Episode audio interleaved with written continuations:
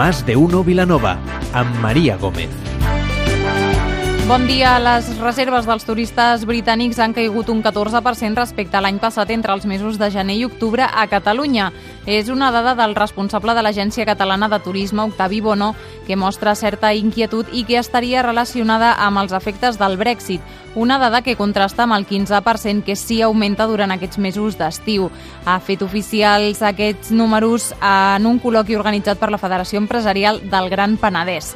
Ampliarem aquesta informació i a l'entrevista d'avui parlem amb Eduard Sanfeliu, el president de la confraria del Cava. Avui és dijous 20 de juny amb Ismael de la Parra, el control tècnic. Comencem.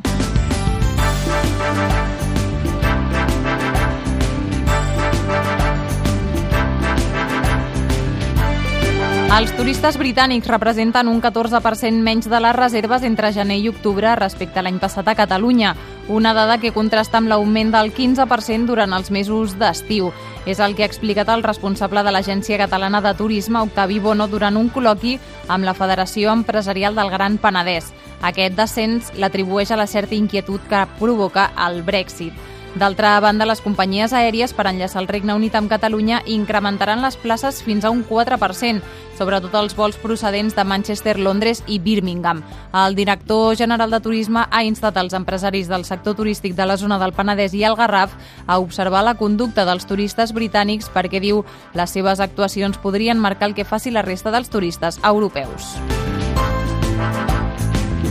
Amb l'arribada dels festivals, Renfe posa en marxa un dispositiu especial durant el Festival Vida 2019 que se celebrarà a Vilanova i la Geltrú del 4 al 6 de juliol. Per facilitar el desplaçament dels assistents, un tren especial sortirà la matinada de dijous, divendres i dissabte des de Vilanova cap a Barcelona. A més a més, des de l'estació fins al festival, Renfe oferirà un servei llançadora de bus. Tots aquells que vagin a aquest esdeveniment musical gaudiran d'un 30% de descompte en alguns desplaçaments. Aquesta col·laboració cultural és un clar exemple de la voluntat per part de Renfe de col·laborar amb el desenvolupament de la cultura i la música a Catalunya. En un altre ordre de coses, el Club Natació Vilanova no celebrarà enguany la travessada nedant a la platja de Vilanova. Així ho ha decidit la Junta, renovada aquest maig, perquè considera que és necessari reformular i replantejar l'organització de les diferents activitats que se celebren durant l'any. La prova que s'havia de fer a finals d'aquest mes queda anul·lada i el Club Natació Vilanova vol treballar per oferir un nou model de cursa, a més de promocionar i potenciar la natació en aigües obertes. A l'entrevista d'avui parlem amb el president de la confraria del Cava, Eduard Sanfeliu Giró, que fa uns mesos va estrenar càrrec en substitució de Jaume Armengol. Eduard, bon dia. Sí, hola, bon dia. Primer de tot, com han estat aquests primers mesos a la presidència? Doncs bé, molta feina, perquè quan agafes doncs, una presidència sempre mires una mica com està tot, sempre vols fer canvis i, i sempre els primers mesos són els que bueno, porten molta feina. Suposo que primer per, per situar-te i a partir d'aquí poder començar a prendre decisions, marcar-vos objectius. En quina línia esteu treballant i, i sobretot què és el que voleu aconseguir ara des de, des de la confraria del Cava? Què us heu marcat? Bueno, en principi el que vam fer és una mica és modernitzar la confraria, però una mica el temps actual, sempre ha fet molt, molt bona tasca, però bueno, una mica és, bueno, els temps van, van canviant i, bueno, jo crec que s'han d'anar fent canvis i, i anar preparant una mica doncs, bueno, els, els nous reptes, no? I, i des d'aquí jo crec que és important també involucrar doncs, a, al, al jovent, no? des de el que siguin els joves cofrades, a la gent jove, doncs, per fer aquest plan una mica de, de futur i involucrar més gent a, a, amb la cofreria. Uh, trobeu en aquest sector que efectivament hi ha com una generació que, um, perquè se'ns entengui sense, sense malinterpretar, però que no, que no es vincula? Costa trobar aquesta gent jove? Jo crec que, bueno, mm, sí, el temps van canviant, no? Jo crec que antigament, doncs, el, el Cava sempre ha sigut un sector molt potent, sempre ha hagut, bueno, molta gent eh, amant del cava, mm -hmm. i això, doncs, amb el temps jo crec que amb el jovent s'ha anat perdent, no? Jo crec que de cop n'hi ha, bueno, antigament el, el vi i el cava era una boda principal que n'hi havia a totes les taules, això s'ha anat perdent, i jo crec que això, doncs, fa que també el jovent, doncs, no ho vegi tan a prop com, com es veia abans, no? I una de les tasques és, bueno, tornar a apropar-los a, a, a aquestes begudes, no? sobretot amb el, amb el cava.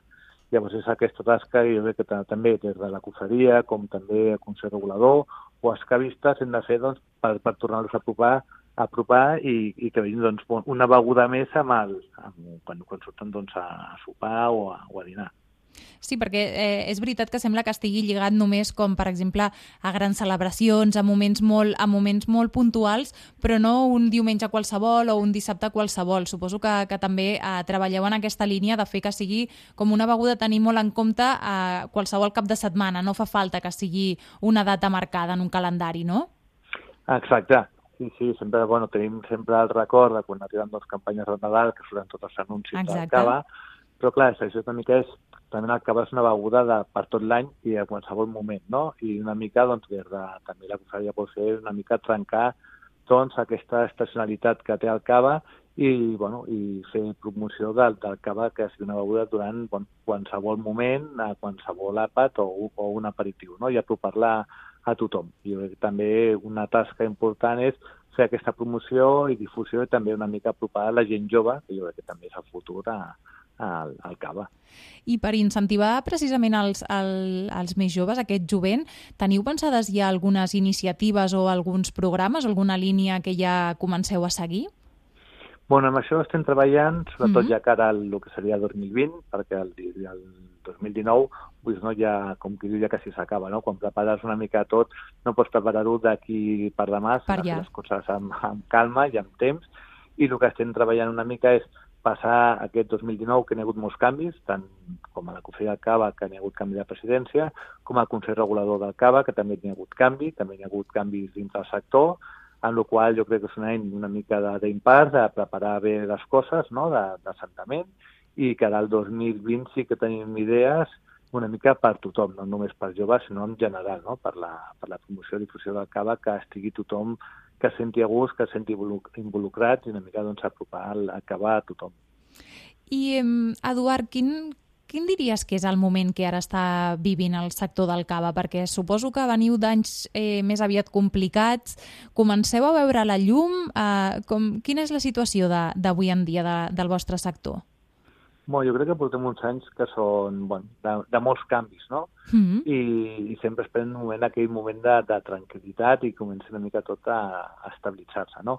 Jo crec que, bueno, que després de tot això s'està fent, s'està fent feina no? des de, també el Consell Regulador, també des dels cavistes i tot, una mica per, per tirar tot això endavant, que, bueno, eh, fer aquest canvi de rumb i, i, bueno, i donar força i, i prestigi al, al cava, no? que, que sempre ha tingut. Jo crec que és, bueno, dins de tots aquests canvis que han hagut, és tornar una mica doncs, a endreçar tot i, i tirar-ho endavant. Parles de, de cavistes i del Consell Regulador. Entenc que és molt important eh, treballar amb xarxa tots a una, no? Exacte, jo crec que sí, és un moment que anar tots junts, no? Al final el Consell Regulador és el nostre òrgan que, que regula i també ell que ha de fer tasca, jo crec, juntament amb el bon, ja sigui doncs, les patronals, Institut del Cava o Pime Cava, o la cofreria, que jo crec que la nostra tasca és molt més lúdica, i amb els cavistes jo crec que hem d'anar tots junts no? doncs per, per tirar això endavant, de fer més difusió del cava, donar més coneixement del cava. Jo crec que el cava és una beguda, si em veiem parlar dels vins, coneixem molt bé doncs, els tipus mm -hmm. de vins, tipus de criança, i amb el cava jo crec que n'hi ha una mica d'aquesta desconeixença, i jo crec que és tasca de tots, no? de, una mica doncs, a ensenyar més a, a conèixer el, el cava i, i poder gaudir d'aquesta beguda. Eduard Sant Feliu, president de la confraria del Cava, moltes gràcies per, per atendre'ns i molt bona feina des d'aquesta presidència. Moltes gràcies. Molt bé, moltes gràcies a vosaltres. Abans d'acabar, moment per repassar l'agenda. Demà és el dia de la música i el Maria Ganals porta cua, arriba a Vilanova i la Geltrú. Pianos a l'abast de tothom, a més d'actuacions, concerts i espais per acostar aquest instrument a la ciutadania. Començarà un quart d'una i fins a les 9 de la nit a la plaça dels Cotxes. El punt i final musical el posarà Álvaro Mur a les 7 amb un concert. Recordem, aquesta iniciativa és de Love Concurs per donar visibilitat a aquest concurs i en 4 anys l'associació ha ubicat 400 pianos de cua en espais públics. Nosaltres ho deixem aquí, poden continuar escoltant tota la informació a Mas de Uno en aquesta mateixa sintonia. Que passin un molt bon dia.